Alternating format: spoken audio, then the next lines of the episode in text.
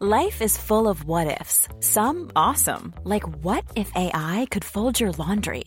And some, well, less awesome, like what if you have unexpected medical costs?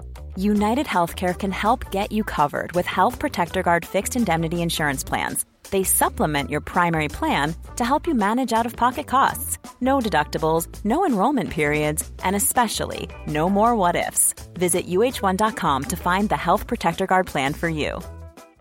Imagine the softest sheets you've ever felt. Now imagine them getting even softer over time. That's what you'll feel with Bowl and Branch's organic cotton sheets. In a recent customer survey, 96% replied that Bowl and Branch sheets get softer with every wash. Start getting your best night's sleep in these sheets that get softer and softer for years to come. Try their sheets with a 30-night guarantee. Plus, get 15% off your first order at bowlandbranch.com. Code BUTTERY. Exclusions apply. See site for details.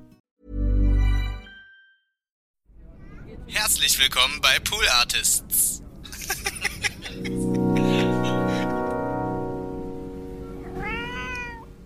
Hast du irgendwelche Reaktionen äh, auf Loving Her bekommen? Ja, schon, aber tatsächlich eigentlich nur positive. Natürlich, also ich weiß nicht, manchmal scheint es auch eine Einladung zu sein an, ich unterstelle mal, dass es Männer waren, also so Leute, die so Instagram-Profile haben ohne Bild und ohne Namen Ja. oder mit so Nummern einfach nur, die dann so, wollen wir uns mal daten? Oh, wow. Und man so denkt, ja klar, Ja.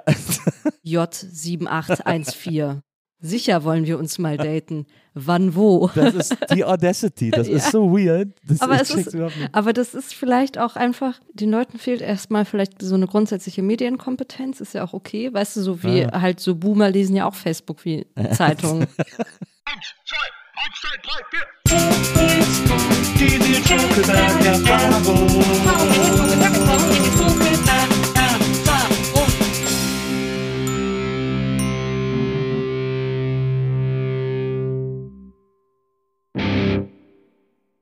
Hallo, liebe NBE-ZuhörerInnen. Herzlich willkommen zu einer neuen Folge der Nils Bokeberg-Erfahrung. Ich freue mich wie immer wahnsinnig, dass ihr alle dabei seid. Und äh, ich freue mich auch sehr über meinen heutigen Gast. Äh, sie ist eine tolle Schauspielerin. Sie äh, schreibt aber auch, sie inszeniert. Ähm, sie macht alles, was in der Möglichkeit, die mit und um Schauspiel herum besteht, äh, möglich ist. Und da sind sehr, sehr viele sehr spannende Projekte dabei. Und ich bin gespannt, was sie uns alles erzählen kann. Und ich bin ganz, ganz happy und froh, dass sie heute hier ist. Herzlich willkommen, Banafsche Hurmasti. Hallo, Banafsche. Hallo Nils. Schön, dass du da bist. Ja, danke für die Einladung. Erstmal, ich kriege immer so leicht so Panik, wenn ich weiß, dass gleich jemand meinen Namen aussprechen wird und ich habe es noch nie vorher gehört, wie die Person es macht und hat War es okay? Ja, ja, du hast es total toll gemacht und erstmal, es ist ein bisschen so äh, bare minimum, aber sehr gut, Nils. Aber wirklich, weil ich, ich habe dann, als du angefangen hast zu sprechen, gedacht, oh Gott, er hat mich gar nicht gefragt. Weiß er es? Er hat mich gar nicht gefragt. Hat er irgendjemand anderen gefragt? Weiß er, wie das geht? Ja, es ist gar nicht so schwer, wenn man es einfach macht. Ja, Ja. ich glaube auch. Was, Ja. was, was, sind die, was sind die weirdesten Arten, wie der Name schon mal ausgesprochen wurde? Also das Weirdeste war tatsächlich, dass ich mal mit einer Mitfahrgelegenheit gefahren bin und der, also ich hab, bin zu dem Fahrer hingegangen, der uns dann gefahren hat und meinte, hallo, ich bin Banafsche, ich hatte dich gestern angerufen. Er so, Annemarie? und ich war so, well, I wasn't Annemarie, but I'm still gonna take that ride with you.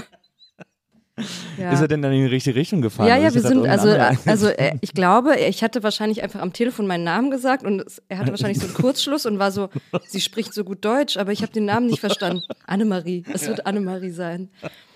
Ja, also er war auch sehr nett, er hat mich mitgenommen, nichts ist passiert. Also, Ja, ja, sehr gut. Ja. Also es ist, es ist, ich finde das so weird manchmal. Also ich finde das krass hier auch, dass äh, Namen falsch auszusprechen äh, wirklich überhaupt nicht davon abhängt, wie kompliziert oder unkompliziert oder deutsch oder undeutsch ein Name wirkt oder so, Ja. weil manche Leute einfach die, also ich weiß nicht, woher das kommt. Also ich meine, ich bin bei Lehrern auch äh, immer Lars gewesen Ja. oder Sven oder so, obwohl ich Nils heiße, das haben die einfach schon sich nicht merken können. Ja. Äh, Bokelberg wird tausendmal mit CK geschrieben, obwohl es nicht Bockelberg heißt. Äh, eine Freundin von mir, Schauspielerin Chiara Schoras, da war ich mal mit ihr auf einer Premiere und dann wurde, hat, war so ein Typ vorne, der so alle Schauspieler vorgestellt hat, hat gesagt, und hier ist Frau Shiras Schoras. So, okay, wow. ja, ich weiß nicht. Also ich finde es halt auch ein bisschen funny, aber gleichzeitig denke ich auch immer so, Leute, fragt doch. Also ich finde zum Beispiel nichts ist schlimm daran zu fragen. Ja. Ich finde es eher komisch, ne- nicht zu fragen und dann so und es dann einfach so zu machen, wie man denkt, zum Beispiel Annemarie zu sagen. Ja. Und dann ist es, es war halt einfach nicht Annemarie, es war noch nie Annemarie. Viele meiner engsten Freunde nennen mich Annemarie. Das ist wahrscheinlich sein Default-Name, wenn ihm ein Name von irgendwem nicht mehr einfällt. So, wahrscheinlich alle dann Annemarie. Ich sag ja oft, äh, ich heiße Nils, weil das so ein. Ja, und dann wirst du immer Sven genannt. Ja. nee, aber tatsächlich kennst du das bei Starbucks, dieses. Nee, hier darf man ja Marken Du darfst sagen, sagen. was du willst. Nee, aber bei, es gibt ja dieses Ding, dass sie einen dann so nach Namen Ja. fragen. Und ich habe da halt so ein, also das haben ja viele Leute, die jetzt nicht Annemarie heißen, dass sie da so einen Go-To-Namen sagen. Mhm. Aber manchmal sage ich dann so meinen eigenen Namen und dann sind die so, ich will die ja auch nicht herausfordern, weißt du, sondern ich denke so, wie wär's, wenn ich jetzt meinen eigenen Namen sagen könnte? Und, aber schreiben die den richtig oder ist dann, kommt dann da irgendwas anderes bei raus? Also ich sag manchmal auch so Männernamen, weil ich so denke, es ist doch egal. Ja. Ich, ich werde ja darauf reagieren und ich Ja. habe irgendwo, ich gehe da auch nicht so oft hin, aber ich war letztens, glaube ich, so am Flughafen oder so und dann habe ich halt Julian gesagt und dann hat sie Julian geschrieben oder so. Und dann dachte ich so, ja, okay, das ist, das ist halt so, wie sagt man, äh, Bild-Tonschere. Jetzt musst du das so zusammenbringen. Ich finde es immer gut, wenn ich in Amerika bei Starbucks bin und dann sage ich heiße Nils, was da immer am Ende rauskommt und Niles. auf dem Becher steht. Das Niles. ist immer, das ist immer ganz, äh, ganz spannend. Ähm, aber ja, ich, ich finde das faszinierend. Aber ich habe jetzt, ich habe gedacht, also ich war relativ sicher, ich habe auch zwei, drei Interviews mit dir geguckt, ich war Ja. relativ sicher, dass der Name so ausgesprochen wird.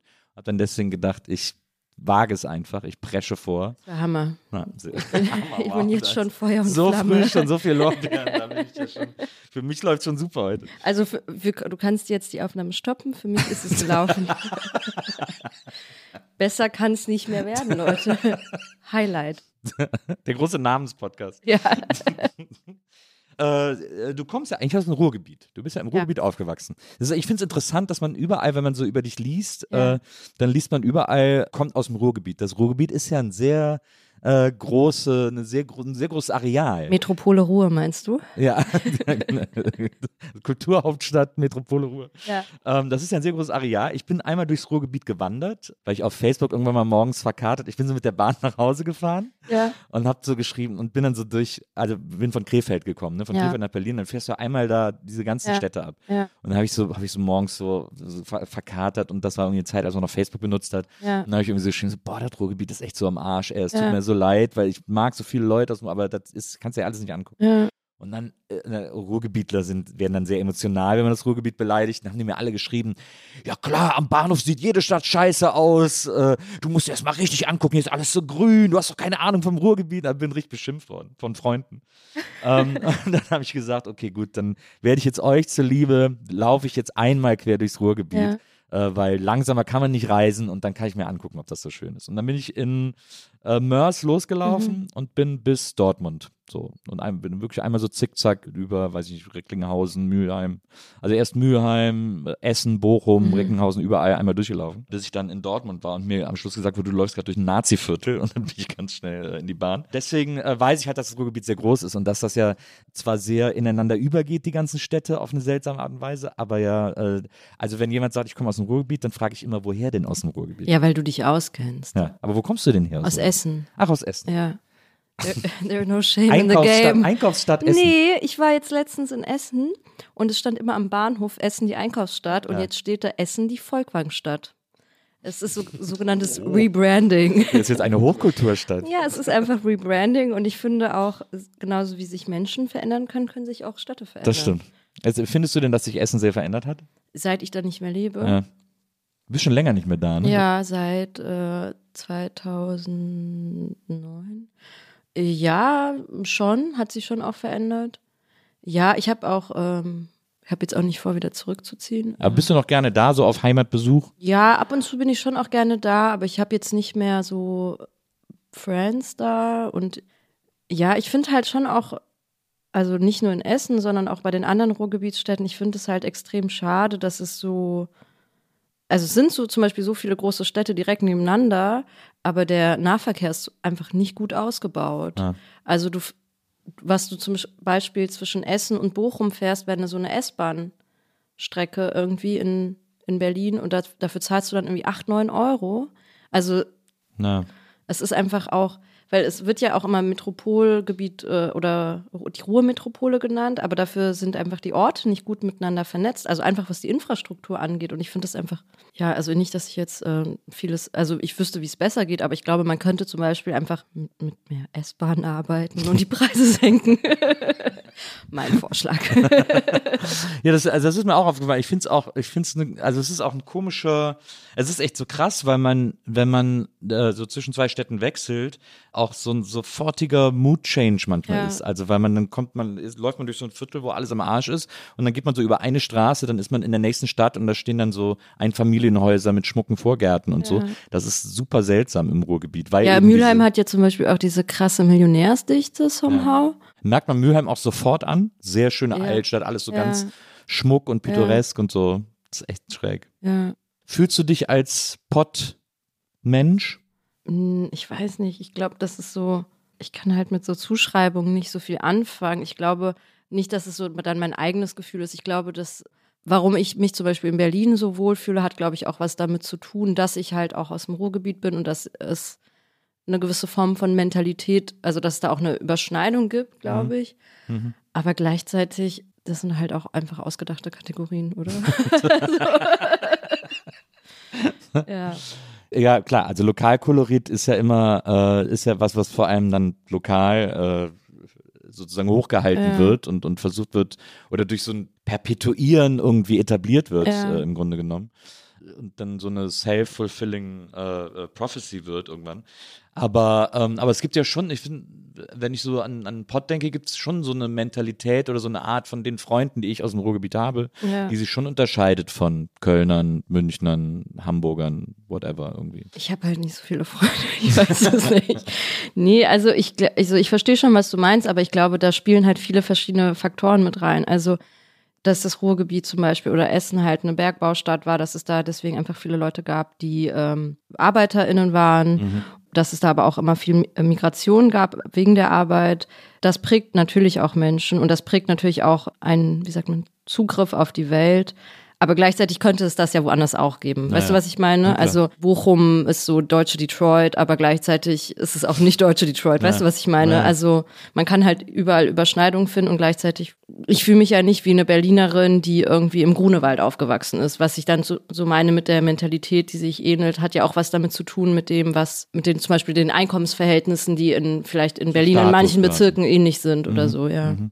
Aber dann ist für dich quasi, dann ist für, äh, ist für dich ja Ort im Grunde genommen die egalste Kat Du drehst gerade das Bild um. Wir stellen unseren, äh, unseren GästInnen immer äh, Bilder hin von äh, äh, Leuten, Menschen, was auch immer, von denen sie Fans sind, die sie irgendwie inspirieren. Und du hast im Interview gesagt, du bist leider Tokotronic-Fan. Ja. Deswegen haben wir dir Tokotronic hier als Bild hingestellt. Habe ich leider gesagt? Ja. Das war ein schwacher Moment. ja, ich äh, habe nie Germanistik studiert, aber manchmal verhalte ich mich halt wie einer. um kurz darauf zurückzukommen, ja. also dann ist quasi, dann ist aber ja im Grunde genommen, wenn man das so äh, betrachtet oder, oder wenn ich jetzt das versuche irgendwie zu irgendwie nachzuvollziehen, was du gerade sagst, dann ist ja Ort eigentlich egal. Dann ist ja. Äh, nee, ist ja, ja gerade nicht egal. Also der Ort ist ja natürlich total prägend und auch die Natur und auch die soziale Struktur, in der man aufwächst. Aber natürlich gibt das Ruhrgebiet eine oder hat das Ruhrgebiet eine starke Struktur, die es vorgibt. Und gleichzeitig gibt es die ja auch woanders. Also ich war letzt, vor, nee, vor zwei Jahren oder so, war ich in Frankreich, in, ich weiß leider nicht mehr genau, wo in Frankreich. Also der Ort hieß Saint-Étienne. Mhm. Und ich war da auf Gastspiel und das ist halt auch ein Ort, der so einen starken demografischen Wandel durchgemacht hat, wo so der von der Schwerindustrie quasi gewechselt worden ist in keine Industrie und erstmal viel Arbeitslosigkeit. Ja.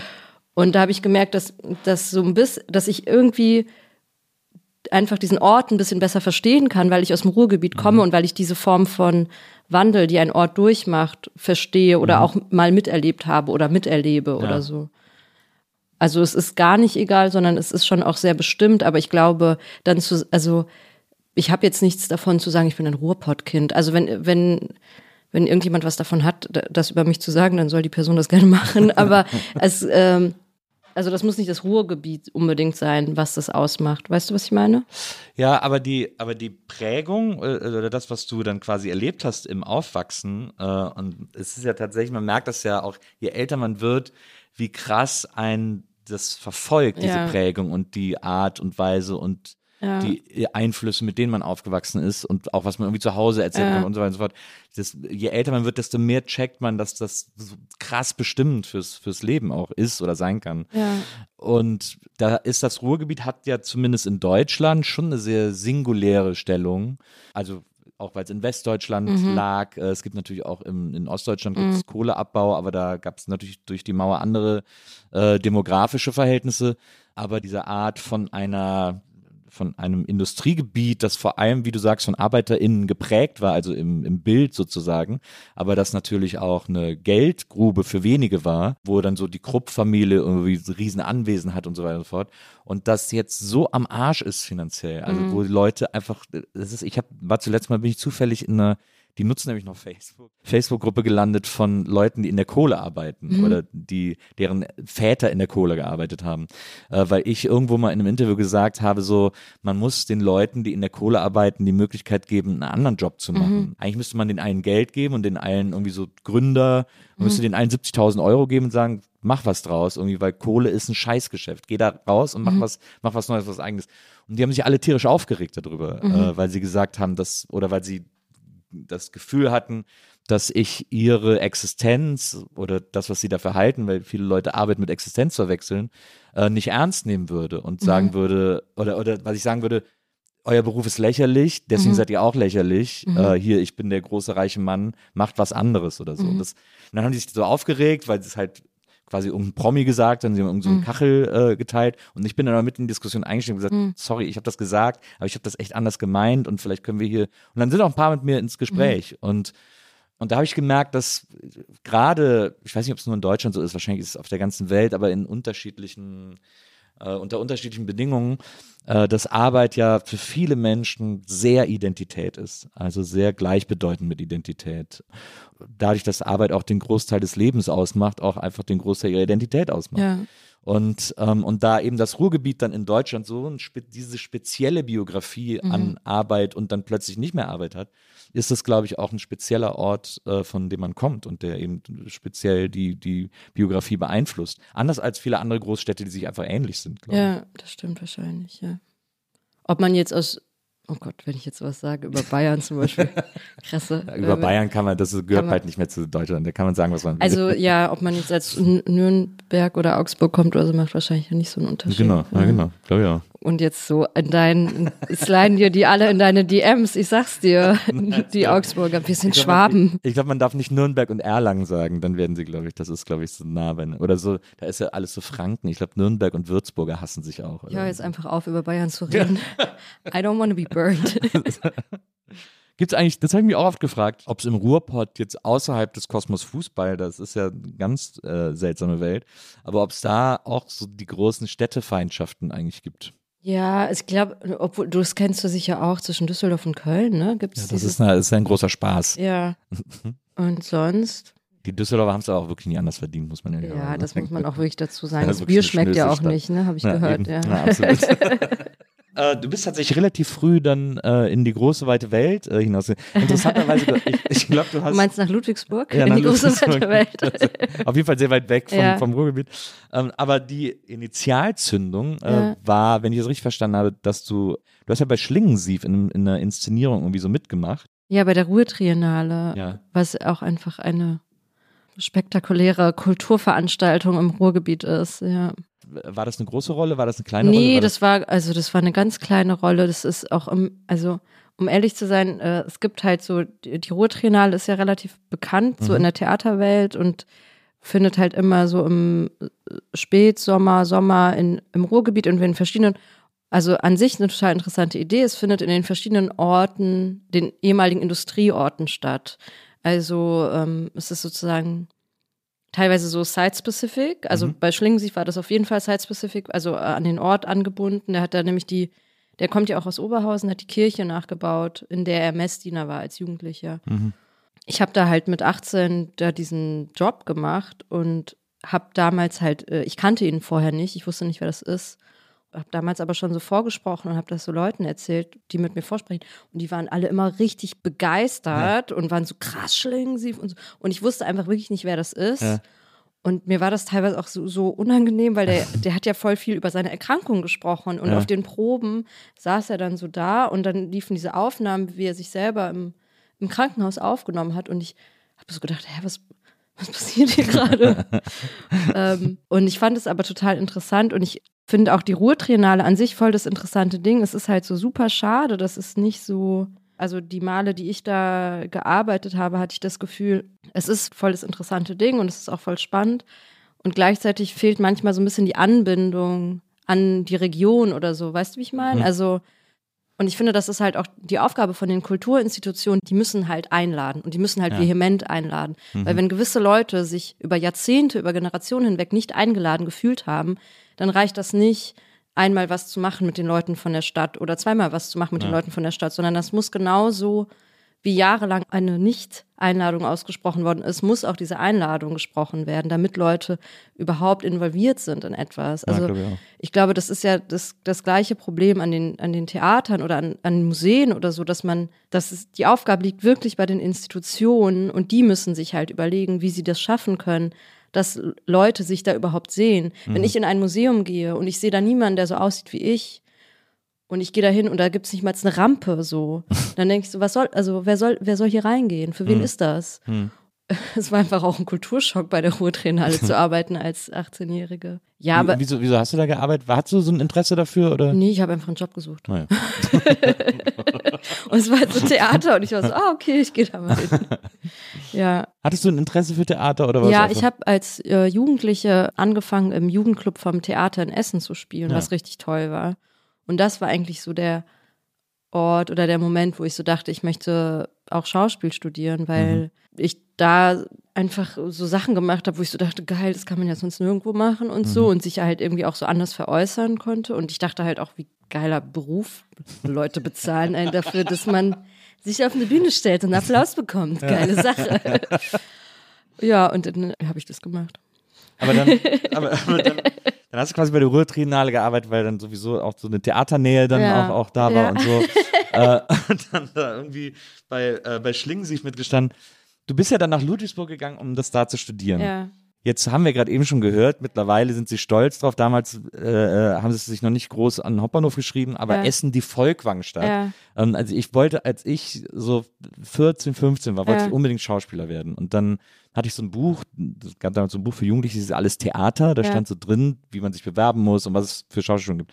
Und da war für mich klar, ich will unbedingt an die Volkwang in Essen, weil das Ah, scheint so echt? die Ja. coolste, progressivste, äh, beste staatliche Schauspielschule zu sein. Jetzt wäre das für dich ja auch ein sehr naher Weg gewesen zu sagen, äh, ich bewerbe mich in Essen oder ich versuche es mal in Essen. Wieso hast du nicht, wieso bist du nicht an die Volkwang gegangen? Das ist süß, dass du das fragst, weil äh, nee, es ist tatsächlich ja einfach so, ich glaube, ich habe acht Vorsprechen gemacht, also Ah, an ja. den staatlichen Schulen und dann wurde ich in Ludwigsburg genommen und in Essen, es gibt ja so mehrere Runden, war ich glaube ich in der zweiten oder dritten Runde und bin dann nicht aufgenommen worden Ah, und okay, dann verstehe.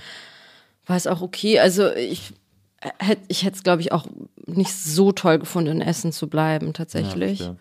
Und ich kenne auch nicht so viele Leute, die sich das aussuchen können, wo sie also an der staatlichen Schule studieren Ja, kannst du wahrscheinlich keiner ja. aussuchen. Etwas naiv gedacht, aber. Naja, es gibt sicher Leute, die das können, aber ich konnte das nicht. Also, Hast du dich noch, hast du dich auch in Berlin beworben, an der Ernst Busch? Ja, ja, ja.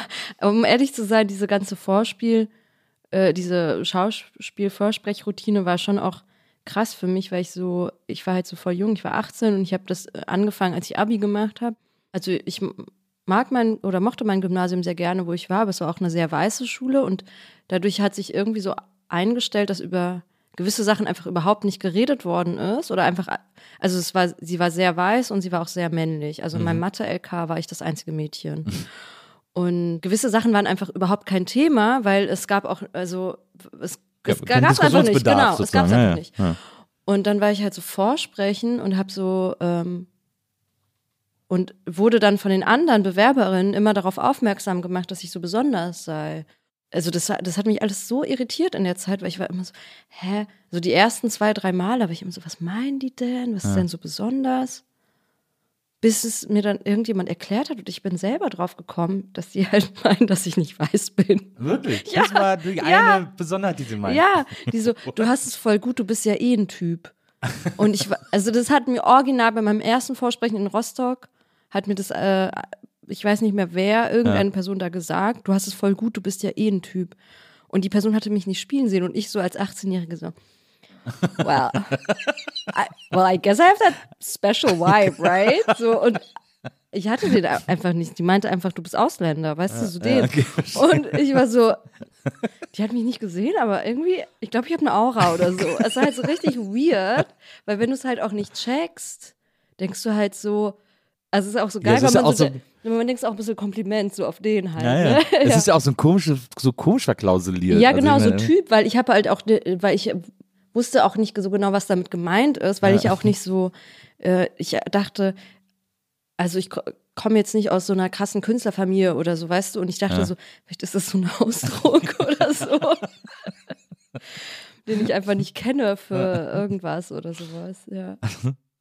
Und es, also, äh, äh, wo hast du dich, Rostock, Berlin, Essen, Rostock, Berlin, Essen, Ludwigsburg, Ludwigsburg? Zürich, Hast du München auch?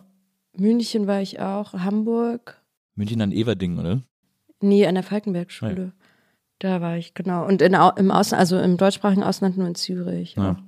Ja, dann Ja. hat Ludwigsburg geklappt. Ja, Das heißt, du hast all diese Großstädte gesehen und Ludwigsburg Ja. und da musstest du dann hin sozusagen. ja, ja, das war dann so. Ja. Also, war das, äh, war das okay? Also ich meine, klar, freuen tut man sich natürlich, Ja. weil es irgendwie geklappt hat, aber und du warst ja auch, du warst ja sehr jung, ne? Du bist ja eigentlich sehr jung. Äh, Man ist halt auch einfach 14 Stunden am Tag in der Schauspielschule Mhm. gefühlt. Also man hat jetzt nicht so viel Gelegenheit, was anderes zu sehen oder was anderes mitzuerleben.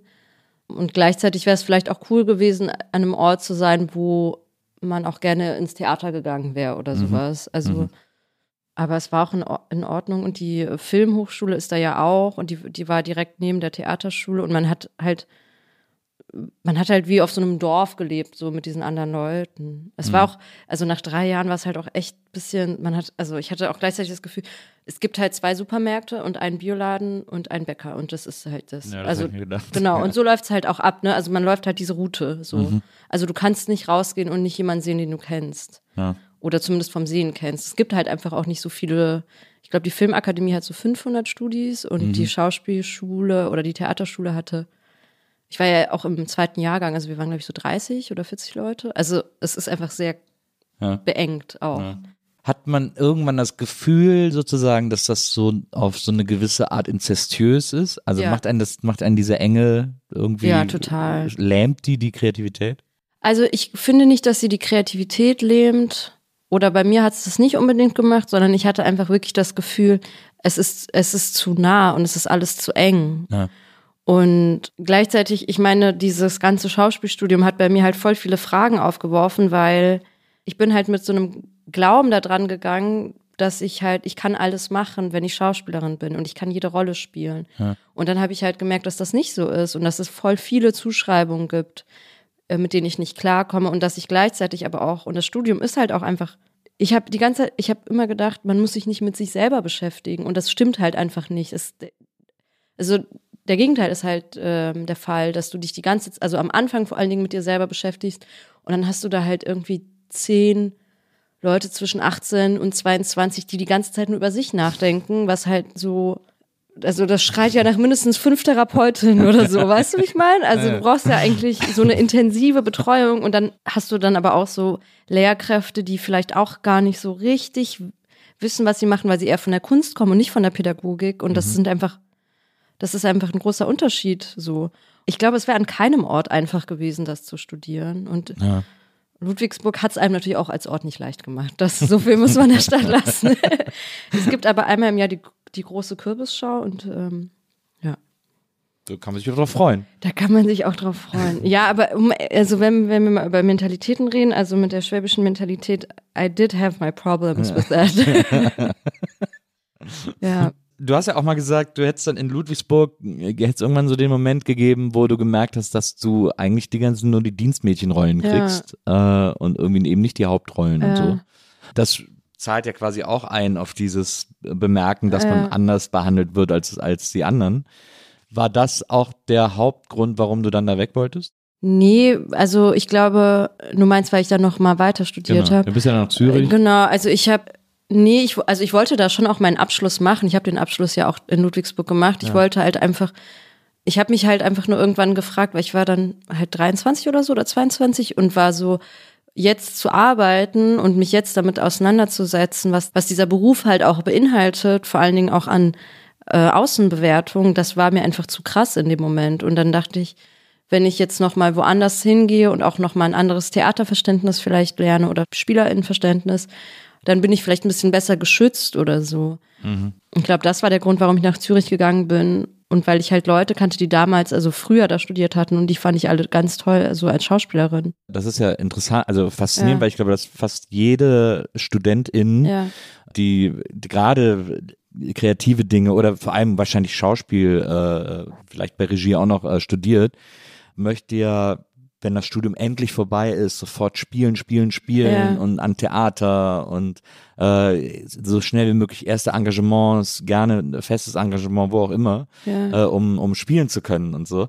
Und du wolltest dann, äh, hast du, hast du dann fertig gemacht, so, so und jetzt studiere ich erstmal weiter. Das ist ja schon ungewöhnlich eigentlich. Ja, ich glaube, das hat auch was damit zu tun, vielleicht, dass ich so, also ich glaube, ich hatte das Gefühl, also erstens, dass ich zu jung bin und dass ich vielleicht auch nicht so richtig das Gefühl hatte, ich habe genug gelernt, um weißt du, weil wenn das dann halt dein Job ist und du nicht mehr im Studium bist, dann musst du dich auch halt auch krass um dich selber kümmern können. Und ja. ich glaube, da, ich hatte auch das Gefühl, dass ich das noch nicht kann. Und auch nicht so richtig weiß, weil wir haben halt in Ludwigsburg damals vieles gelernt und auch vieles nicht gelernt und auch so ein bisschen so, jeder macht so sein eigenes Ding und das war halt auch super.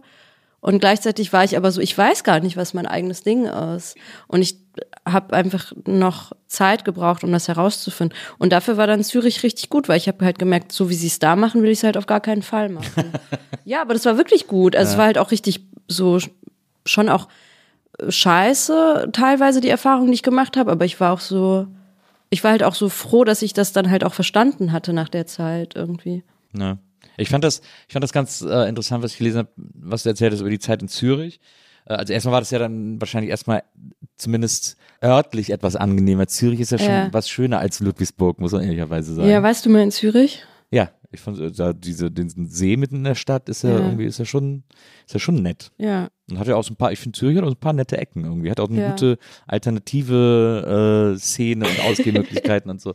Ja. Also da ist da ist man im Gegensatz zum Ort mit zwei Supermärkten, einem Biosupermarkt schon was besser aufgestellt. Ja.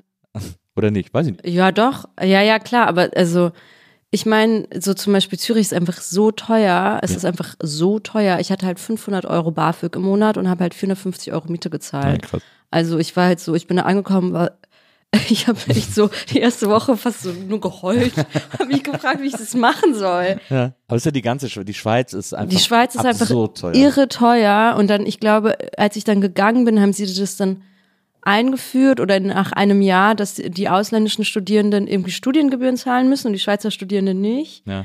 Also die Schauspielschule hat das den ausländischen Studierenden immer erlassen, ähm, aber trotzdem einfach auch schon so die Idee dahinter ja. ist einfach so super beschissen. Ja. Ich war halt in, dem, in den zwei Jahren, die ich da studiert habe, ich war einmal essen. Wirklich? Ja. Die anderen, so die Schweizer Studis, die sind auch immer Mittagessen gegangen, ja. in der Kantine sozusagen, ja, aber ja. ich habe das nie gemacht. War, und die ganzen anderen deutschen Studis haben das auch nicht gemacht. Aber hast du nicht irgendwie einen Job in Zürich gehabt? Ich hatte so, viele verschiedene Jobs. Ja, also wo wenigstens noch ein bisschen was reinkam, dass man irgendwie. Ja, ja, doch. Ja, ich habe so beim Catering gearbeitet und ich habe immer im Stadion gearbeitet und ja, so Sachen halt. Es halt gibt so ja viele Deutsche, die, nach, die in die Schweiz zum Arbeiten ja, fahren, voll, weil, man, weil genau. es quasi so viel mehr wert ist, was man da verdient. Ja, ist es ja auch. Es gibt ja, also als ich da hingezwungen bin, war das gerade so voll das große Thema, dass die deutschen Saisonarbeiterinnen halt auf die Hotels gehen ja. und so diesen Kram machen. Aber die Schweiz, also so, weißt du, du musst halt einen Ausländerausweis beantragen, den du dann halt immer mit dir rumträgst und alle sechs Monate erneuern musst.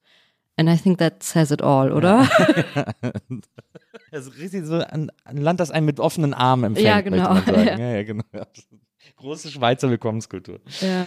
Ähm, und äh, was ich interessant finde, ist, du hast dann erzählt über das Studium äh, in Zürich. dass du, äh, als es dann irgendwie um die, ich glaube, ich weiß nicht, ob es die Abschlussarbeit war, hast du gesagt, du willst eine Arbeit schreiben über Blackfacing, Ja. was ja tatsächlich äh, eine äh, sehr traurige, aber eben auch sehr äh, große Theatertradition ist. Kommt ja. Ja. aus dem Theater, aus dem, aus dem Vaudeville und ist dann irgendwie im, im Theater irgendwie damals sehr etabliert gewesen. Und äh, deswegen auch eigentlich ein sehr logisches Thema, äh, wenn man sich mit Theater beschäftigt und darüber zu schreiben. Und dein Prof hat gesagt, pff, das interessiert nur dich. Ja, mich und den anderen äh, Und Stu andere Studenten of Color, ja. ja. Also das ist ja, äh, das ist in einem bemerkenswerten Maße äh, ignorant, so eine, Ja. so eine Antwort. Aber um ehrlich zu sein, ich meine, retrospektiv denke ich bei vielen Situationen, nicht nur bei ihm, auch bei anderen Leuten, auch schon in Ludwigsburg, was man noch vor ein paar Jahren oder vor zehn Jahren normalisiert hat am Verhalten gegenüber weiblichen Studentinnen und nicht weißen Studentinnen. Ich hoffe, dass das nicht mehr so der Fall ist. Also so Sprüche darüber, wie man auf der Bühne aussieht, die, die sich äh, sozusagen rein auf das Attraktivität ja oder nein beziehen oder so. Das hat nichts mit meinem Spiel zu tun. Und das kannst du ja auch gerne denken, aber wenn du mein Dozent bist, dann sprich doch bitte darüber, ob du der Figur folgen konntest und nicht, ob du findest, dass das Kostüm extrem gut an mir aussah. Also weißt du, was ich meine? klar. und ich glaube, ich meine, ich finde, das, das ist halt so ein interessantes Beispiel, weil äh, mit, mit diesem ähm, Typen in Zürich, weil ich finde, das ist so, das führt einem halt so krass vor Augen, was vermeintliche Normalität ist und Ja. wer das Sagen darüber hat, was Normalität ist und was ist diskutiert, also was ist überhaupt Diskussionsmaterial oder sollte welches sein. Und wenn halt niemand da ist, der das diskutiert, so wie ich das meinte an meinem Gymnasium, wenn es niemand anderen gibt, dann wird über gewisse Sachen auch gar nicht gesprochen Ja, ja. das kann ja dann zum Beispiel, oder hat ja bei mir dazu geführt, dass ich über voll viele Sachen mir keine Gedanken gemacht habe, weil es gab, das Thema gab es gar nicht. Weißt du, wie ich meine? Aber das, ich finde das so faszinierend, weil, ja, also, also es stimmt definitiv, dass vor zehn Jahren irgendwie noch viel mehr Sachen äh, gesagt und gemacht wurden, die heute, glaube ich, äh, zumindest in Teilen irgendwie diskutabler sind und irgendwie nicht mehr einfach so den Leuten über die Lippen kommen. Und da sind wir ein, ein Mini-Stückchen weitergekommen äh, gesellschaftlich. Noch lange nicht, wo wir hin müssen, aber, äh, aber wie gesagt, es gibt so ein paar Dinge. Aber ich finde Blackface zum Beispiel auch als Thema ist ja nun mal etwas, was von dem wir auch seit äh, sagen wir mal 50 Jahren wissen, dass das eine rassistische Praxis war, die aber im Theater total verbreitet. Also dass man sagen kann, das ist doch kein Thema, das interessiert doch keinen, das check ich auch im Abstand von zehn Jahren nicht. Natürlich, aber das hat ja auch was damit zu tun, dass so gewisse Leute in einem, in einem Kontext von Theater gerade denken, sie sind die vermeintlich kulturelle Elite. die Gatekeeper. Genau, und die wissen halt, wenn ich Blackface, also ich zitiere jetzt sozusagen ja. ihren Gedankengang, wenn ich Blackfacing mache, dann möchte ich ja nur den Rassismus der anderen aufzeigen, Ja, weißt verstehe. du? Wenn ich äh, Yellowfacing mache, wenn ich äh, XY mache, irgend, also irgendwas sozusagen äh, rassistisches, dann sch- führe ich ja de- dem vermeintlich anderen, der eh nicht ins Theater geht, den Spiegel vor in seiner eigenen Dummheit. Und das ist ja, also das ist ja das große Problem von, von was ist, also warum ist auch Theater so exklusiv? Weil es so krass kodiert ist. Wer soll das verstehen? Wenn ich da hingehe und ich sehe so a bunch of white people doing blackface, I don't feel invited. Auch wenn die jetzt dem, dem dummen Rassisten, der ja nicht mal da ist, irgendwas vorführen Stimmt, wollen. es gab es vor kurzem eine Inszenierung in München, glaube ich, ne, an der Oper am Gärtnerplatz, an der kleinen Ja. Oper. Mit Blackfacing. gab es, glaube ich, eine Inszenierung mit Blackface, äh, wo der Regisseur genau das gesagt hat. Ja, und dann denke ich aber auch so, ja, dann, also erstens, wen meinst du? Über Ja. wen sprichst du gerade? Wem willst du was vorführen? Und dann denke ich so, es ist 2022, ist das das Beste, was dir Ja, einfällt? absolut. Ja, absolut. also das ist doch immer das Ding, wo man so denkt, ist das wirklich, is that all you have? Ja. Also bei manchen Sachen denke ich auch so, lass einfach bitte nicht mehr diskutieren, weil wenn das dein Kunstverständnis ist, dann kannst du es auch alleine machen. Es ist vor allem deswegen so ein Cheap Shot, weil man das Gefühl hat, weil es so unoriginell Ja. ist im, im, im schlechtesten Sinne, dass man denkt, okay, du hast jetzt wirklich nur noch eine Entschuldigung gesucht, das auch mal machen zu dürfen. Ja. Also so auf so eine, auf so eine seltsame, Das ist ja wie so Witze übers Gendern und man denkt so echt, naja, genau. Dar deswegen kannst du nachts nicht einschlafen? I wish I had your problems. Aber wirklich. Ja, das stimmt. Das finde ich auch, das finde ich auch extrem absurd. Stell dir vor, das ist halt dein größtes Problem. Weißt Naja. du, du triffst deine Freunde auf einen Kaffee und sagst so, hey, wie geht's dir? Keine Ahnung, ich muss die ganze Zeit ans Gendern denken. macht mich irre fertig. So, und man ist so, echt, oh krass, ja, bei mir ähnlich. Äh, ich wollte was mit Blackface machen, aber darf nicht. Das ist halt so, oh Mann, Leute. Ja, das stimmt, das stimmt. Das, äh, äh das finde ich auch faszinierend. Aber es ist, ich finde ich finde das interessant, was du, was du über das Theater sagst. Also, weil ich äh, zum Beispiel, also ich gehe nicht so oft ins Theater. Ich würde eigentlich öfter gehen wollen, aber oft denke ich dann so, ist dann die Couch gemütlicher, was auch immer. Aber, ähm, aber, aber ich habe auch das Gefühl, dass Theater in vielen Teilen, wie du sagst, aus, aus Kodex besteht, die ich dann sowieso, also und ich halte mich so für mittelmäßig oder auch besser gebildet sozusagen äh, und, und irgendwie auch kulturell irgendwie äh, gebildet, aber auch ich habe oft Angst vor Theater, weil ich denke so, pff, weiß ich nicht, ob ich das jetzt alles entziffern kann, was da so, ja. wie man sozusagen umgangssprachlich sagen würde, so Inside-Jokes sind, so Insider sind, äh, die, von denen ich mich dann sofort ausgeschlossen fühle. Ja. Und das ist ein Problem, das vor allem Theater hat, seltsamerweise. Also Regietheater ja. natürlich vor allem. Das ist irgendwie. Es ist kein Regietheater für dich, wenn die Schauspielerinnen Regie machen oder was? Nee, es gibt auch diesen Begriff von Regietheater, das ist, halte ich immer für das gehobene Theater. Für mich ist der Unterschied Ach so, Regietheater ja. und Boulevardtheater. Aha, das ist okay. die, die, Unterscheidung, die ich mache. Also du meinst mit so, mit Boulevardtheater meinst du dann zum Beispiel was in Berlin, die Komödie am genau. Kurfürstendamm, ja? Die ich, die, wo ich auch schon mal ein paar Stücken war, die ich alle sehr gerne geguckt habe. Aber also. da sind auch RegisseurInnen am Werk, ne? Ja, ja, ja klar. Aber es, irgendwie gibt es diesen Begriff ja. Regietheater für eben das, das gehobenere Theater. Für so dann Interpretationen von genau. Stücken. Und vermeintlich wird in der Komödie am Kurfürstendamm nicht interpretiert, sondern vom Blatt gespielt. Genau, ja, genau. Da ist dann immer der, äh, der Liebhaber im Schrank. Ja. Äh, die, große Verwechslung. Frage, ist auch bei dir jemand im Schrank versteckt? Kommt jemand um, ähm, gleich mit einer Torte? Ja, genau. Und so ein Schutzmann. Ja. Also zum Beispiel, wenn ich ins, äh, wo ich wahnsinnig gerne hingehe, ist, äh, ist das Gorky, da hast du ja auch gespielt ähm, weil ich das Gefühl habe, dass da, äh, dass da jede Inszenierung ein Gewinn für mich ist. Weil ich habe da verschiedene Stücke gesehen und ich habe jedes Mal gedacht, oh, es war echt, es hat echt Spaß gemacht, es ja. war echt geil. Ich war mal an der Schaubühne äh, in so einem Stück mit so Tanztheater-Elementen und das fand ich auch überraschend gut. Trotzdem gibt es bei mir nie so den Impuls zu sagen, ich gucke mir mal was an, wo ich erstmal denke, dass ich es nicht verstehe. Ja. Und wie, und wie kann Theater das schaffen? Weil man hat auch das Gefühl, Theater wird sehr stark für Abonnenten gemacht. Mhm. Äh, wie kann man das schaffen, das zu einem offeneren Raum zu machen? Ja, das ist eine Frage an die Theaterleitung. Aber du, ja. du, wenn du, äh, du, du, machst ja auch äh, Stücke zusammen, ja. Äh, hast ja äh, Okay Boomer äh, zum Beispiel ja. ähm, mit einer Kollegin gemacht das ja sozusagen in seinem Appeal, mhm. äh, wenn man so darüber liest und so, schon sehr äh, inweitend ist. Also mhm. weil es sozusagen um eine sehr kollektive Erinnerung mhm. geht an 70er, 80er, 90er, an Popmusik. Und das ist ja schon der Versuch, so viele Leute wie möglich zu sagen, wir können hier alle rein, wir können das alle gucken, wir haben ja, wir können ja alle einen Zugang finden, ähm, kommt alle irgendwie so. Aber wieso macht, wieso versucht Theater so oft das nicht zu sein, sondern eher eben diese Hochkultur zu bedienen? Also ich glaube nicht, dass die Einladung, die wir ausgesprochen haben, auch an alle ging oder so. Und ich glaube, das ist auch wichtig, da genau zu sein, weil wir haben das so zu dritt gemacht. Können wir das gar nicht leisten? Wir können gar nicht alle meinen und mhm. wir können auch gar nicht alle einladen.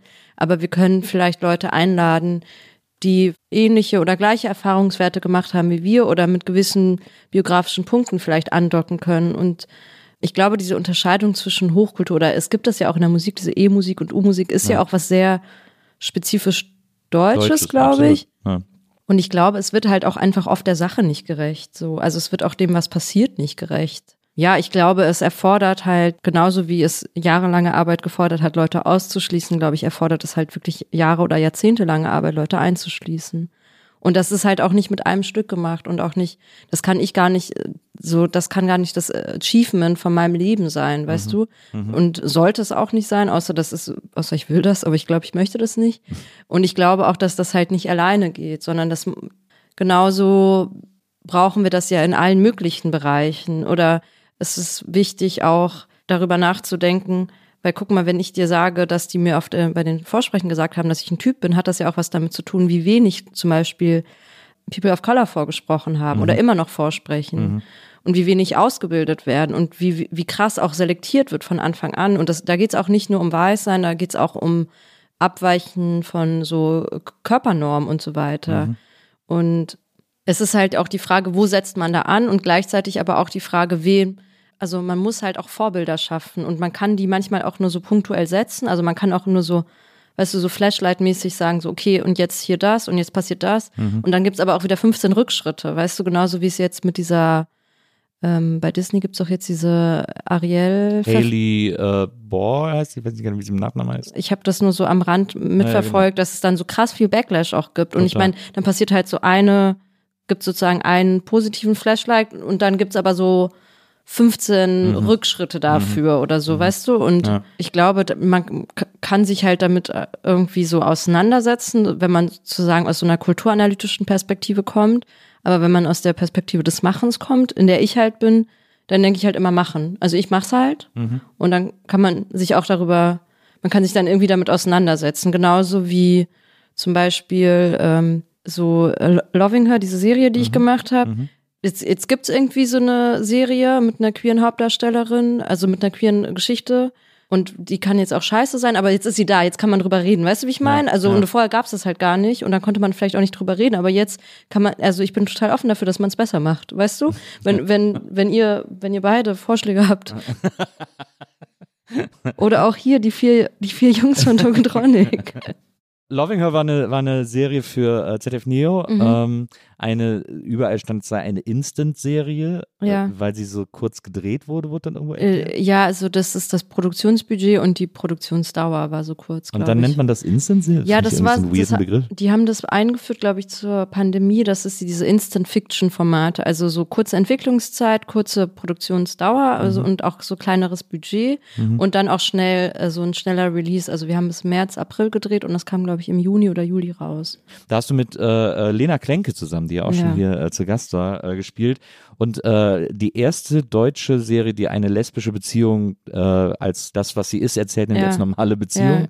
Ähm, und es war so lustig, ich habe dann mal äh, äh, gehört, dass du in einem Interview gesagt hast, äh, dass dir von einem Interviewer gesagt wurde, es sei die erste Ja, deutsche Serie ja. mit dem lesbischen Paar und du wärst total überrascht gewesen, hättest dich gewundert, dass es das nicht schon vorher gegeben hat. Ja, ich war tatsächlich überrascht, aber auch weil ich vielleicht nicht so gut recherchiert hatte vorher. dass das so ist, aber der, genau, der meinte, dass das so ist und dann habe ich auch mit anderen Leuten darüber gesprochen, die meinten auch, dass es so ist. Also ich, ich glaube dem auch. Naja, na, ich, ich, ich wollte das auch nicht in Frage stellen. Aber ich finde das, ich finde das so interessant. Ich fand es nämlich auch relativ überraschend. Mhm. Vor allem, weil man wahrscheinlich davon ausgehen kann, dass es äh, zum Beispiel schwule äh, Beziehungen dann doch auch schon öfter in deutschen Serien gegeben hat. Äh, und im, Aber im ich, dass sie sozusagen, dass das die, die Hauptfigur das ist, das Ja. gab's nicht. Und ich glaube zum Beispiel zeitgleich kam ja, oder kurz davor, diese All You Need ist raus von Ja. ARD. Ja. Und das war auch die erste Serie, wo sozusagen äh, die Geschichte von vier schwulen Männern erzählt worden ist. Und also, weil, dass es so einen Sideplot gab, zum Beispiel bei GZSZ gab es ultra viele Ich queere habe auch in der Sideplots. Lindenstraße den ersten schwulen Kuss im deutschen Fernsehen in den 80ern. So, hat ein bisschen so gewirkt, als ob du so Geld kriegst von der Lindenstraße. Und bin großer äh, in den- Lindenstraße-Fan. in den 80ern gab es den ersten Schwulenkuss, Folge 237, in der 14. Minute. Ich bin großer Lindenstraße-Fan. Ja. Deswegen. Ich habe mal, ich habe einen Podcast gemacht mit meiner Frau zusammen, Ja. wo wir so alte Serien und Filme gucken Ja. und jede vierte Folge haben wir zusammen eine Folge Lindenstraße geguckt, weil ich ihr, weil sie hat nie Lindenstraße gesehen Ja. und ich habe versucht ihr beizubringen, dass es die beste Serie aller Zeiten war. Und hat sie es verstanden? Ähm, sie hat sich sehr gewehrt. und, und dann, äh, es gibt sie auch nicht mehr, aber die Lindenstraße fand das so witzig, Ja. dass wir dann äh, als Statisten in einer Folge äh, Bild gegangen Wirklich? sind, ja. Oh, In einer der letzten wow. Folgen hatten wir sogar mit Text. Äh, Wirklich? Äh, ja, ja. Weil wir sind, wir kommen dann da so als Paar lang Ja. und dann da passiert irgendwas und ich Ah. so, und ich sag zu ihr, hier, guck doch mal. Und dann sagt sie nur, oh, ich hasse diese Straße. Und dann sind wir wieder raus. Das war so der, der Wink an unseren Podcast. Das war tatsächlich. Das ist ja richtig lieb. na, das war lustig. Das ist ja schön. Lustigerweise, meine Mutter erzählt mir immer, sie hätte in den 60ern mal einen Film im deutschen Fernsehen Ja. gesehen über ein schwules Paar, der hätte sie so berührt und Ja. hätte sie nicht losgelassen, aber sie hat vergessen, wie der heißt und Ja. versucht bis heute rauszufinden, wie dieser Film hieß. Und Ja. habe dann auch mal versucht zu recherchieren, Ja. was nicht so einfach ist. Aber also schwule Liebe wurde, glaube ich, schon öfter normalisiert oder dargestellt als lesbische Mhm. Liebe im, im deutschen Fernsehen. Das, auch wenn es wahrscheinlich nie eine Hauptrolle oder Hauptfigur war, aber ich glaube, die Normalisierung von schwuler Liebe ist wahrscheinlich schon öfter passiert als von, als von lesbischer Liebe. Könnte ich mir gut vorstellen. Weil es natürlich auch eine patriarchale Gesellschaft ist. Also ist Ja, wenn, wenn du das sagst. Ich, ich werde dich dann beim nächsten Interview zitieren. was mich so wurmt, auch bei der, ähm, auch bei der, äh, bei der äh, Schwulenserie, ich wechsle, die, wie All You Need, ja. ja ein komischer Name. Was mich damals so wu- wurmt, ist, die ist ja nur für die Mediathek produziert worden. Die lief ja nur in der Mediathek. Aber äh, Loving Her lief auch mal äh, ähm, am Stück. Das war eine bei, Neo-Produktion. bei ne? Neo, genau. Ja. Naja, das ist ja auf jeden Fall besser, weil Ja. ich finde, Aber All You Need wurde das nicht ausgestrahlt? Weiß nicht, ob es dann irgendwann mal Ja. nachts um zwei Ach so, gesendet ja. haben. Aber ich weiß noch, dass sie am Anfang gesagt haben, wir haben es extra für die, für die Mediathek Aha, produziert und so. okay, ja. Und das, hat mich irgendwie, das hat mich irgendwie gewurmt. Ja. Das irgendwie, wenn man es schon mal, wenn man sich schon Ja. mal traut, dann soll man es irgendwie auch richtig machen. Und sie haben dann auch, ich habe dann, ich hab dann auch so drauf geachtet, dann haben sie auch beim Tatort am Schluss so einen Trailer dafür äh, gesendet, extra zu sagen, ja, gehen Sie Ja. jetzt in die Mediathek und so, aber sie haben es nicht auf den Sender gepackt. Das fand ich so ein bisschen, Mhm. das war mir so ein bisschen zu feige irgendwie auf, Mhm. eine, auf eine gewisse Art. Aber wie war denn das Feedback für Loving Her? Hast du da irgendwie, ähm, hast du da irgendwie besonderes Feedback bekommen, sei es aus der, aus der lesbischen oder aus der queeren Community, dass sie gesagt haben, oh, endlich wunderbar oder, oder auch äh, erzürnte zu. Ich habe auch gehört, als du den Tatort, als du im Tatort die Ermittlerin Ja. gespielt hast, hast du so ein paar, äh, also ein bisschen Fanpost bekommen. So Hate-Nachrichten, ja. oh Mann. Aber das sind wahrscheinlich die Leute, die auch nachts nicht schlafen können wegen Gendern. das glaube ich auch. Das glaub ich auch. Und es war ja auch so, es war ein Münster-Tatort, die sind ja Mhm. immer super erfolgreich und da fängt man sich das wahrscheinlich am schnellsten ein, Ja, irgendwie so ja. erzürnte Deutsche. Es wurde auch niemand vorher gefragt, ob ich da mitspielen darf, weißt du, also von den Zuschauerinnen, Ja, wenn die halt mal gefragt Und dann hast du auch noch so einen deutschen Namen. Ja, das, ja, das, das keine, war- das geht ja nicht an. Das war einfach nicht okay. Hast du irgendwelche Reaktionen äh, auf Loving Her bekommen? Du meinst so eins zu eins oder so, Ja, oder so so- direkt mäßig? Mails, Nachrichten. DMs, whatever. Ja, schon, aber tatsächlich eigentlich nur positive. Natürlich, also ich weiß nicht, manchmal scheint es auch eine Einladung zu sein an, ich unterstelle mal, dass es Männer waren, also so Leute, die so Instagram-Profile haben ohne Bild und ohne Namen oder mit so Nummern einfach nur, und die dann so, wollen wir uns mal daten? Oh. wow. Und man so denkt, ja klar, Ja. J7814. Sicher wollen wir uns mal daten. Wann wo? Das ist die Audacity. Das ist Ja. so weird. Das Aber ist, aber das ist vielleicht auch einfach, den Leuten fehlt erstmal vielleicht so eine grundsätzliche Medienkompetenz, ist ja auch okay, weißt du, so wie Ja. halt so Boomer lesen ja auch Facebook wie Zeitungen. ist ja so. Ja. Aber ich habe eigentlich schon durch die weg schon sehr viel positive Rückmeldungen bekommen und ich habe auch tatsächlich letztes Jahr beim Dyke March ähm, haben mich auch so ein paar Leute angesprochen und wollten auch so Fotos mit mir machen und irgendwie gerade wenn das dann auch so jüngere Leute machen, äh, also das rührt mich dann halt auch voll, weil ich so denke, ja, das ist halt also im besten Falle kann das den Leuten halt auch zeigen, dass es irgendwie okay ist und dass sie auch, dass ihre Geschichten genauso valid sind wie die Geschichten von irgendeiner äh, Carrie Bradshaw oder so. Ja. Man nennt mich ja auch deutsche Carrie Bradshaw. Völlig zu Recht. Wenn Ähm, man dann sieht, was ich anhatte zur Podcast-Aufzeichnung, macht Sinn. Deutsche Carrie Bradshaw. Meine, ich manifestiere das gerade, deswegen muss ich es noch dreimal sagen. Deutsche Carrie Bradshaw. Schreib sie auf Deutsche Carrie, Deutsche Carrie Bradshaw.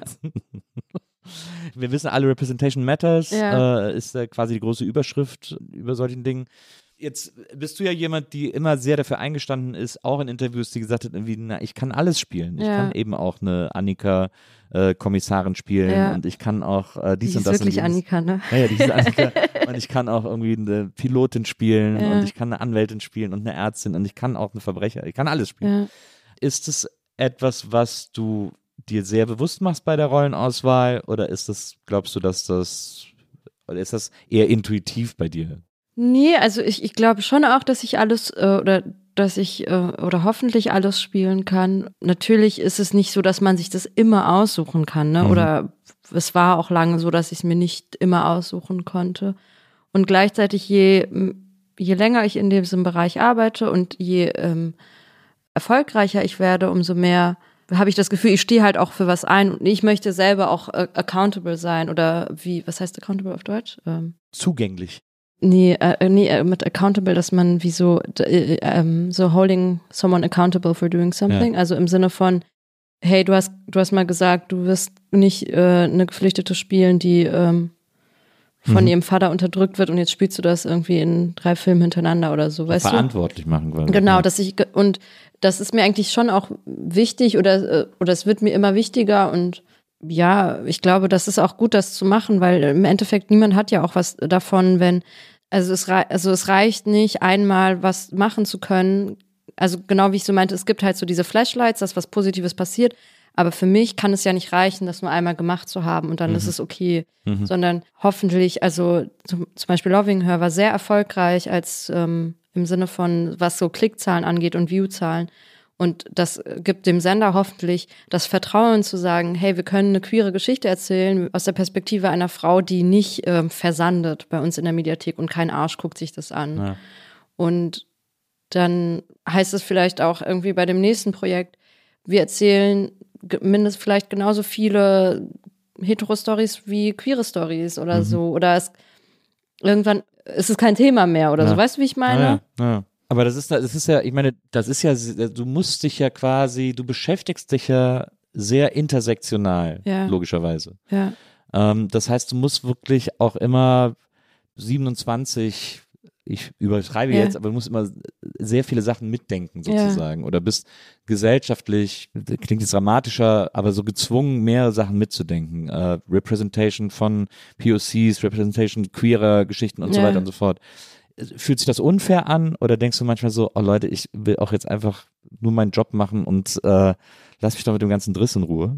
Nee, also es fühlt sich nicht unfair an. Ich, ich meine, das Ding ist ja, ich kenne, ich weiß ja nicht, wie es sich jemals anders hätte anfühlen ja. können, weißt du? Mhm. Deswegen habe ich nicht das Gefühl, es fühlt sich unfair an, sondern ich mache halt verschiedene Erfahrungen. Ich wurde von der Welt auf eine gewisse Art und Weise zusammengefaltet mhm. und ich falte mir die Welt halt irgendwie anders auf. Und unter dieser, unter verschiedenen Perspektiven betrachte ich halt die Dinge und andere Menschen betrachten sie halt unter anderen Dingen, aber ich glaube nicht, dass ich so, es fühlt sich nicht schwer an oder so, weil es halt immer so war, weißt du? Mhm. Es wäre schön, wenn es mal heißt, nicht, nicht ja, besser werden genau. Ja, aber genau. genau. es könnte besser werden und ich glaube auch, und wenn Leute sagen, dass es sich für sie schwer anfühlt oder so, dann denke ich, ist es ja auch genauso valid, weißt du? Mhm. Ich meine, es ist so eine Strategie, die ich mir zum Beispiel auch antrainiert habe. Ich kann halt extrem gut Sachen ausblenden. Also ja. wenn jemand Sachen zu mir sagt, die ich so blöd finde, ich habe vergesse das manchmal wirklich, also so, ich vergesse es halt so wirklich. Mhm. Ich habe also so irgend so eine Situation gehabt, letztens bei einer Party habe ich wo so einen flapsigen Spruch gemacht, weil irgendjemand so ein bisschen sowas und dann hat mir das ein Freund danach erzählt, er meinte, ich fand das voll gut und ich konnte mich einfach null daran erinnern und ich war nicht betrunken oder so, sondern ja. Ich fand es einfach, es war auch so irrelevant für mich, weißt ja. du, dass ich ja so, ja, dann hat die halt sowas Blödes gesagt, ist ja normal. Also weißt ja. du? Ah, ja. Das sind ja, das sind ja auch zum Teil, also jetzt ohne das, aber es sind ja so gelernte Strategien ja. oder so, so, so, so, Mechanismen, die man sich, die man sich so angewöhnt über die Jahre. Aber ich glaube, das funktioniert halt auch, wenn man halt gleichzeitig einen Raum hat, wo man das Gefühl hat, man kann, man kann sein, seine Erfahrung teilen, man kann seinen Schmerz teilen und man kann seine Erschöpfung teilen mhm. oder hat auch Orte, wo man aufgefangen wird oder so, mhm. weißt du? Ich mhm. glaube, wenn ich jetzt, wenn ich das Gefühl hätte, und das Gefühl habe ich nicht mehr, und das hatte ich aber teilweise im Studio manchmal, ich kämpfe hier alleine, dann bin ich halt auch einfach irgendwann erschöpft. Aber mhm. wenn ich jetzt vielleicht mit 32 an einem Punkt bin, wo ich meine Freundinnen habe, die mich, die mich halten, dann funktioniert das vielleicht auch besser. Aber so im Studium zum Beispiel, also als diese Situation mit dem, mit der Arbeit und so, das muss man sich mal vorstellen. Vor zehn Jahren, die haben mir alle gesagt, warum nennst du mich weiß? Warum sagst du, dass ich weiß bin? Meine Kommilitonen, meine weißen Kommilitonen haben zu mir gesagt, warum nennst du mich weiß? Das ist rassistisch von dir. Du bist die eigentliche Rassist. Ja, okay, und so, wow. wo du so denkst, so, ah, ja. I don't even know where to start, guys. Das gibt es ja heute noch äh, als Argument in sehr großen Anführungsstrichen und das ist immer so. Ja, aber das sind wahrscheinlich, ich sag mal, das sind genau die gleichen Leute, die wegen dem Gender nicht schlafen ja, können. Das glaube ich auch. Äh, das würde ich so unterscheiden. Ich habe neulich habe ich auf Twitter eine Diskussion angefangen über äh, Winnetou. Ja. Äh, und habe geschrieben, so, ich habe dann auch mal so versucht, um sozusagen, also weil ich alle Kritik daran valide finde, ja. Äh, und habe dann versucht, das so den Leuten, die die ganze ja. äh, den habe ich versucht, das mal aus einem anderen Blickwinkel zu erklären, warum ja. wir das nicht mehr brauchen, sozusagen. Und habe dann so in so einem langen Thread erklärt, äh, dass dass sie alle so daran festhalten aus einem Gefühl der Nostalgie heraus ja. und dass ihnen das auch niemand wegnehmen will, aber dass wir halt jetzt weiter sind und weitergehen ja. und dass jetzt diese Art Erzählung nicht mehr brauchen und ja. dass die auch dass die auch scheiße ist. Ich habe dann auch geschrieben, die Bücher kannst du auch einfach nicht mehr lesen. Das Ja. ist totaler Rotz irgendwie so. Und da äh, habe ich, äh, haben sehr viel zugestimmt, aber wie das ja dann immer so ist, äh, vor allem die, die dann, äh, die sich dann beschwert haben, die dann auch wegen, wegen Gender nicht schlafen können, Mhm. die sind dann sehr laut und dann muss man mit denen irgendwie diskutieren. Über, Ja. Und die, die waren dann auch so wütend, dass ich Winnetou schlecht gemacht habe und äh, wie könnte ich es wagen? Das sind wichtige Bücher, große deutsche Literatur und so. Ja. Habe ich mir ganz schön mal anhören dürfen. Das ist große deutsche Ja, Literatur. Tokotronic. Das ist, äh, das stimmt, das ist große deutsche Literatur. Der war, ja- war, äh, war, war ja auch schon hier. Ähm, ähm, Welche? äh, Dirk. Ah ja. Und Dirk. Das war toll. Ja? War ein, äh, war ein, ich war auch ein bisschen aufgeregt. bist du Fan auch? Ich bin, äh, ja, ich finde sie ehrlicherweise jetzt im Alterswerk am interessantesten. Ich finde, so Ja? die letzten zwei, drei Alben sind für mich die interessantesten äh, Tokotronic-Alben bisher. Da fü- fühle ich mich irgendwie am verstandensten. Echt? Ja. Also das Universum war für mich sagenhaft gut. Das ist das letzte Album gewesen. Äh, Genau, also es, äh, ja, das vorletzte, ja. Das habe ich, glaube ich, gar nicht gehört. Bist du für ein Fan? du bist auch Rihanna-Fan, ne? Ja, und hast am aber ich- gleichen Tag Ich habe am Geburtstag gleichen. Tag Geburtstag wie Rihanna und Kurt Cobain einfach so. Und wie zwei- Kurt Cobain. Meine two biggest idols. Ist Kurt Cobain ist dein biggest Idol. Ich, Kurt ich bin Cobain auch best riesengroßer einfach. Kurt Cobain-Fan. Und äh, ich, Nirvana war für mich die größte Band aller Zeiten. Ich habe die ja damals dann, das war voll in meiner Teenie-Zeit, als die groß wurden. Ja. Und, äh, und dann war ich gerade bei Viva und dann äh, hat er sich ja äh, das Leben genommen. Und ich war äh, in der Redaktion. Ja. Und dann hat jemand angerufen und gesagt, Kurt Cobain hat sich umgebracht. Und wir waren, also ich war nur noch, ein, also die meisten waren irgendwie schon im Feierabend. Ja. Und dann waren ein, ein äh, Autor und ich waren die letzten, die noch da waren. Haben wir gesagt, oh Gott, was sollen wir machen, was Ja. sollen wir machen? Und dann haben wir, ähm, haben wir versucht, irgendwen in Seattle zu erreichen, aber wussten nicht, also es gab ja auch kein Internet, wo man jetzt Ja. gut hätte recherchieren können und wussten nicht, wen sollen wir anrufen. Dann haben wir irgendwie bei irgendeiner Polizeiwache in Seattle angerufen. Oh Und die so, ja, wir wissen nix und so, okay, ja. Und dann haben wir irgendeiner Tageszeitung angerufen. Die Ja. haben uns das dann bestätigt Ja. sozusagen. Und dann äh, haben wir äh, gesagt, ja, wir müssen jetzt irgendwie reagieren auf dem Sender und so und haben dann äh, so ein, so ein Crawl auf den Sender geschickt, so, so ein, so ein Laufband Ja. unten im Bild, wo das dann stand.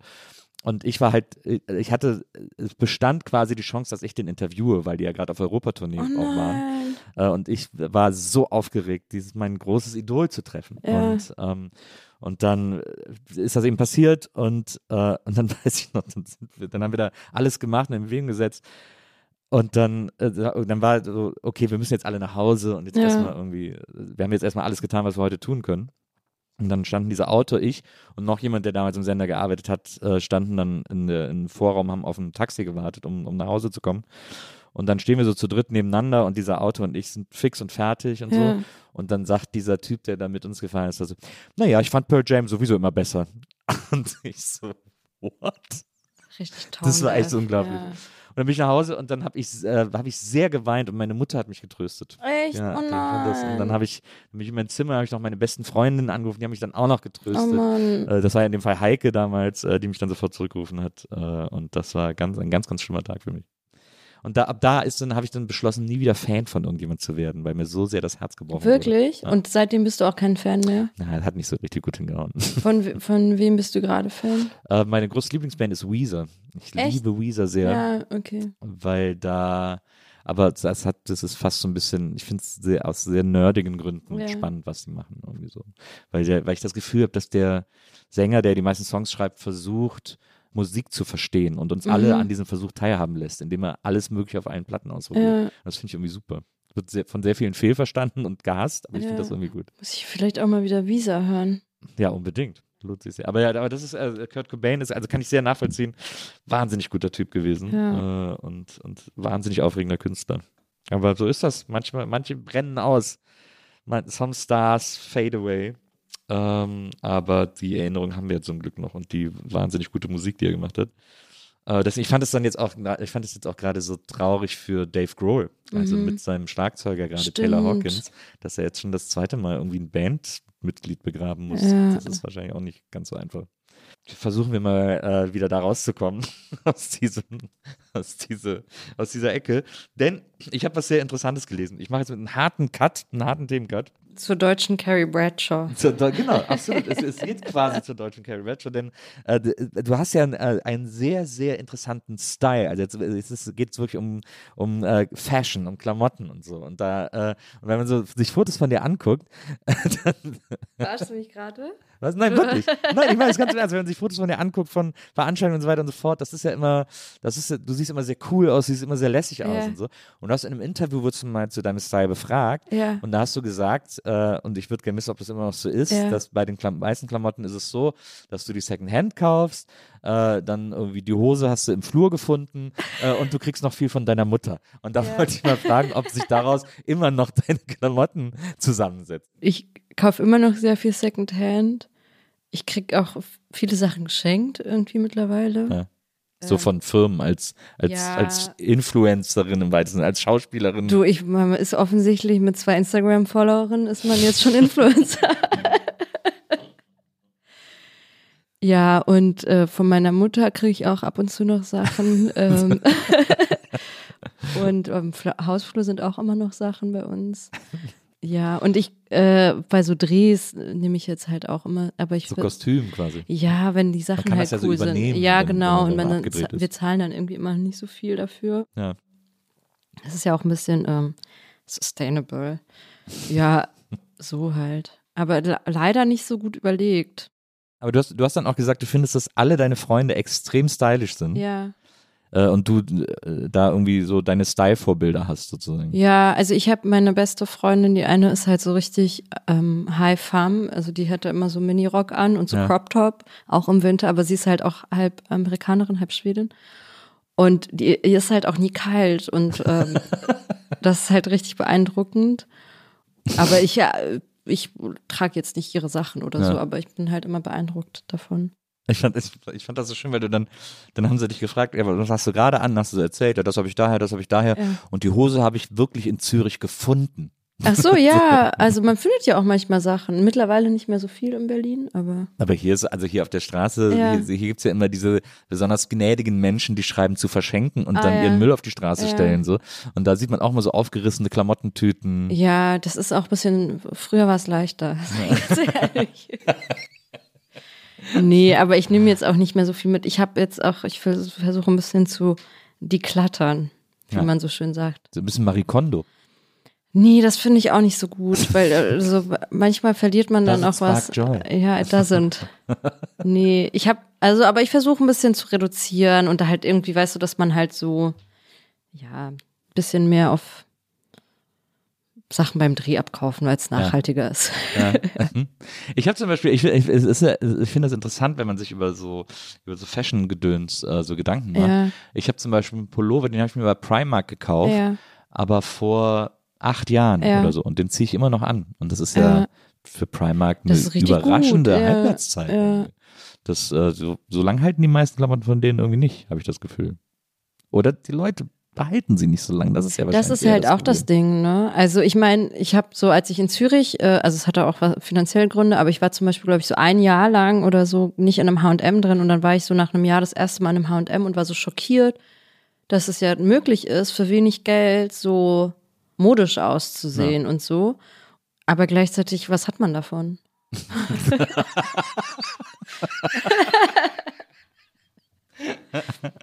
Okay, verstehe. Ja, gut. Das, äh, Das ist halt das ist natürlich die Oberfrage Ja, im Grunde genommen. Ja. Ja, wenn Leute das halt als so Ausdruck ihrer selbst verstehen, finde ich das auch total legit. Also Ja. Aber für dich ist das nicht so wichtig. Doch, es ist schon, ich achte schon auch darauf, ich, was ich anziehe, aber ich glaube, guck mal, so ganz ehrlich, wenn du mich jetzt heute anguckst, denkst du nicht, dass ich so krass drauf achte, oder? Doch, Ich finde ich find's schon stylisch, was du Ja? anhast. Also es ist schon ein bisschen cool und so ein Also bisschen. jetzt machst du so, es ist jetzt nicht Carrie Bradshaw, das ist, äh, das, das müssen wir schon sagen in dem Fall. nicht deutsche Carrie Bradshaw. In dem Fall ist gerade nicht deutsche Ja, Carrie Bradshaw, ja. aber es ist trotzdem, es ist ja irgendwie cool, wie du rumläufst. Danke. Ich finde, es gibt, so- ich finde, es gibt so Menschen, das bewundere ich immer, die haben so eine natürliche Coolness. Also die können so anziehen, was sie wollen, es sieht einfach cool an denen aus. Ja, ich wünschte, ich wäre einer von ihnen. Also, Kennst du äh, solche heute Menschen? Ist das, heute ist das auf jeden Fall Danke. gelungen. Ob das das, ist lieb, dass du es sagst. Na. Das musst du sagen, weil ich jetzt bei deinem Podcast zu Gast bin. Ja, natürlich. Äh, warte, kann ich auch gleich abhaken. Ja, Okay, habt ihr ein. Kompliment gemacht? Das ist ja ganz interessant zu sehen. Du, du bist ja im Grunde genommen genauso aktiv im Film wie im Theater. Du bist auch bei einer, du bist bei einer extrem äh, renommierten äh, Schauspielagentur, äh, wo sich jeder Schauspieler in Deutschland alle Finger nachleckt, äh, in, äh, aufgenommen zu werden in die Ja. Kartei. Ähm, also du, du bist gut aufgestellt, was, was, was Film betrifft, du bist gut aufgestellt, was Theater betrifft.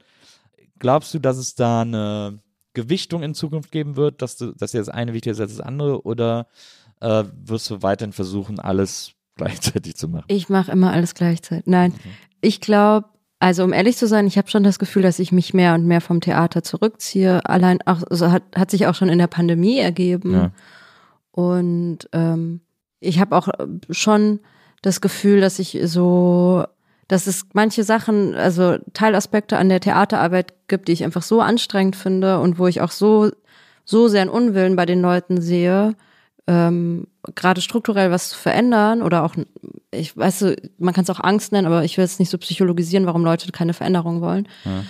Also dieses Jahr zum Beispiel habe ich viel mehr gedreht oder ich drehe viel mehr und ich habe totales Glück in Produktion zu sein, wo ich sehr viele positive Erfahrungen mache und wo ich auch das Gefühl habe, dass es von von von was sozusagen die Infrastruktur der Produktionsfirmen ist oder so, ist ein viel mehr ein größ, größeres Bewusstsein oder ähm, Augenmerk darauf liegt, auch ein Arbeitsklima zu schaffen, in dem sich die Leute wohlfühlen können. Ja.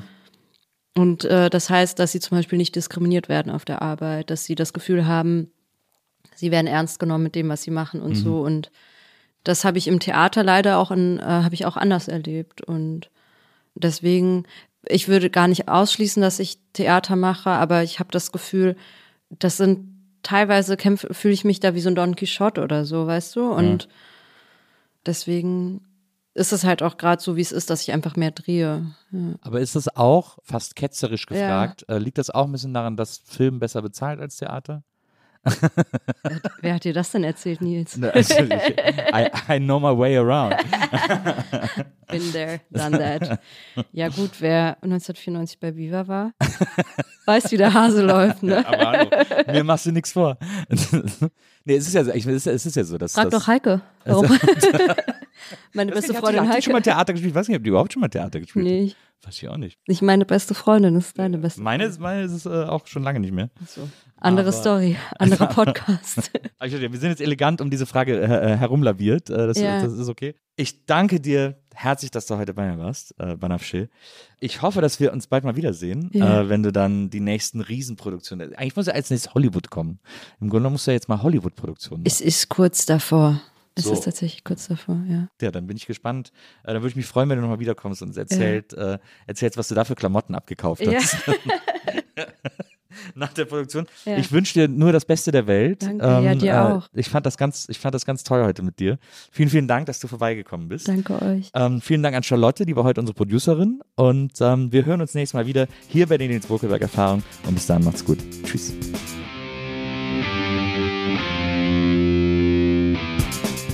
Die Nils Bokelberg Erfahrung. Von und mit Nils Bokelberg. Eine Produktion von Pool Artists. Team Wenzel Burmeier, Lisa Hertwig, Maria Lorenz Bokelberg, Frieda Morische und natürlich Nils Bokelberg.